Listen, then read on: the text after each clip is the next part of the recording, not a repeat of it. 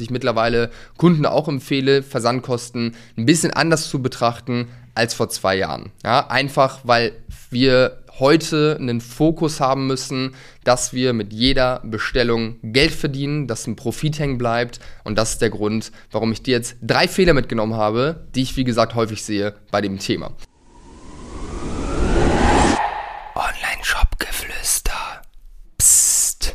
Hallo zusammen und herzlich willkommen zur heutigen Folge im Onlineshop Geflüster Podcast. Und heute soll es um ein ganz, ganz wichtiges Thema gehen, nämlich um Versandkosten im E-Commerce. Und ich möchte ganz konkret drei Fehler sagen, die ich häufiger sehe, was dieses Thema angeht, damit du die vermeiden kannst und es besser machst. Also lass uns direkt reinstarten. Also, Versandkosten im E-Commerce. Ich gebe zu, meine Meinung hat sich bei dem Thema geändert im Laufe des letzten Jahres. Wenn du mich vor zwei Jahren gefragt hättest, was ich zu Versandkosten denke, da war meine ganz klare Meinung, du solltest auf jeden Fall kostenlosen Versand anbieten, weil das eine Hürde ist, die wir dem Kunden zum Kauf geben und wir Hürden insgesamt wegmachen sollten, damit wir es dem Kunden so einfach wie möglich machen zu kaufen. Nun haben wir aber letztes Jahr viele Entwicklungen gesehen, dass alles teurer geworden ist, natürlich auch Logistikkosten teurer geworden sind. Aber nicht nur das, sondern auch Produktion ist teurer geworden. Das heißt, wir haben tendenziell schlechtere Margen, mussten Preise erhöhen etc. Und deswegen hat sich auf jeden Fall beim Thema Versandkosten einiges geändert. Und du wirst es wahrscheinlich selbst schon bemerkt haben, wenn du selbst auch Online-Shopper bist, dass mittlerweile eigentlich fast in jedem Online-Shop Versandkosten drin sind, zumindest vom Gefühl her. Es gibt immer noch viele, wo es nicht ist, aber man sieht auf jeden Fall eine ganz klare Entwicklung, dass Versandkosten eingeführt werden, dass Versandkosten Freigrenzen nach oben gesetzt werden. Und das ist auf jeden Fall eine Entwicklung, die ich sehe und wo ich meine Meinung, wie ich auch schon gesagt habe, geändert habe, dass ich mittlerweile Kunden auch empfehle, Versandkosten ein bisschen anders zu betrachten als vor zwei Jahren. Ja, einfach weil wir heute einen Fokus haben müssen, dass wir mit jeder Bestellung Geld verdienen, dass ein Profit hängen bleibt. Und das ist der Grund, warum ich dir jetzt drei Fehler mitgenommen habe, die ich, wie gesagt, häufig sehe bei dem Thema. Und Fehler Nummer eins, den ich sehe in Online-Shops, ist, dass sie überhaupt gar keine Versandkostenfreigrenze haben. Bedeutet, du musst quasi immer Versandkosten zahlen. Das würde jetzt erstmal dafür sprechen, was ich gerade eben gesagt habe, dass es normal ist, dass Versandkosten wieder eingeführt werden.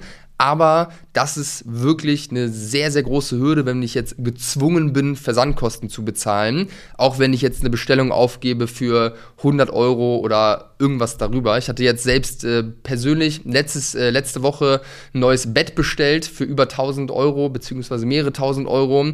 Und ich musste am Ende Versandkosten zahlen. Das war ein Moment, wo ich kurz überlegt habe, mache ich das jetzt wirklich? Also ich war ein bisschen abgefuckt, muss ich ehrlich sein, dass ich da Versandkosten zahlen musste, weil ich halt einfach schon so viel Geld dort ausgegeben habe.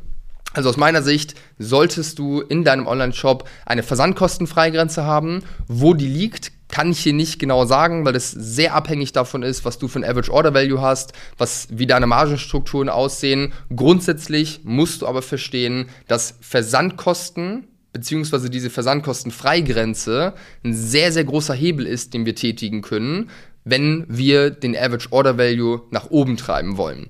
Und der Average Order Value ist eine der wichtigsten Kennzahlen, wenn es darum geht, mit einer Bestellung Geld zu verdienen. Um dir hier einmal kurz eine Rechnung vorzumachen, mal angenommen, du bezahlst 30 Euro für einen Neukunden, hast 50% Marge. Wenn du jetzt 50 Euro Average Order Value hast, 30 Euro bezahlst, 25 Euro für das Produkt bezahlst, dann ist es quasi unmöglich, mit dieser Bestellung Geld zu verdienen, zumal auch noch Logistikkosten etc. raufkommen. Das heißt, du zahlst drauf. Wenn wir aber jetzt die gleiche Rechnung aufstellen mit einem Average Order Value von 100 Euro, dann hast du 50 Euro für das Produkt plus 30 Euro für die Neukundengewinnung, sind wir bei 80 Euro, haben wir 20 Euro Spielraum noch für Logistik, für Payment äh, etc. Und am Ende bleibt dann ein Gewinn hängen. Also die Versandkostenfreigrenze ist ein ganz, ganz wichtiger Hebel, den wir haben, wenn es darum geht, den Average Order Value nach oben zu treiben. Fehler Nummer zwei, den ich häufig sehe, ist, dass diese Versandkostenfreigrenze zu niedrig gesetzt wird. Ja, dass man sich denkt, hey, wir wollen diese Hürde so niedrig wie möglich halten. Hätte ich dir vor zwei Jahren auch gesagt, perfekt, macht es genau so. Heute sieht, sieht die Situation ein bisschen anders aus, eben aus den genannten Gründen.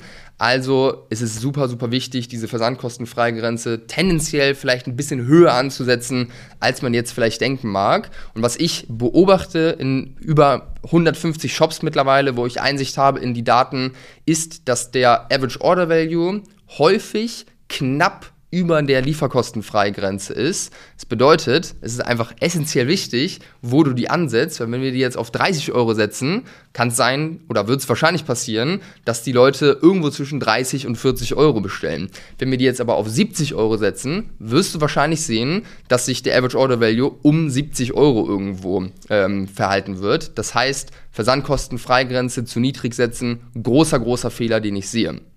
Eine Sache, die jetzt noch ein bisschen damit zusammenhängt, kommen wir zum dritten Fehler, ist, dass hier nicht getestet wird. Ja, also du weißt ja nicht, wenn du jetzt immer seit Anfang an des Online-Shops eine bestimmte Versandkostenfreigrenze hattest, ähm, kannst du ja gar nicht sagen, was jetzt die optimale Versandkostenfreigrenze für dich ist. Und grundsätzlich ist es super, super wichtig, nicht nur im Advertising, also bei Facebook-Ads, TikTok-Ads oder anderen Kanälen, das super viel getestet wird, sondern dieses Testen ist in jedem Bereich deines E-Commerce-Business wichtig, auch bei der versandkostenfreien Grenze. Also ich würde dir empfehlen, ganz klar die versandkostenfreie Grenze auszutesten, da unterschiedliche ähm, ja, Werte durchzutesten, einfach weil du dann beobachten kannst, wie verhält sich der Average Order Value, wie verhält sich die Conversion Rate, weil natürlich, je höher du das ansetzt, desto geringer kann man wahrscheinlich sagen, ist am Ende auch die Conversion Rate deines Shops. Und da gilt es einfach, diesen Sweet Spot zu finden, dass bei dir unterm Strich auf eine Bestellung maximal viel übrig bleibt.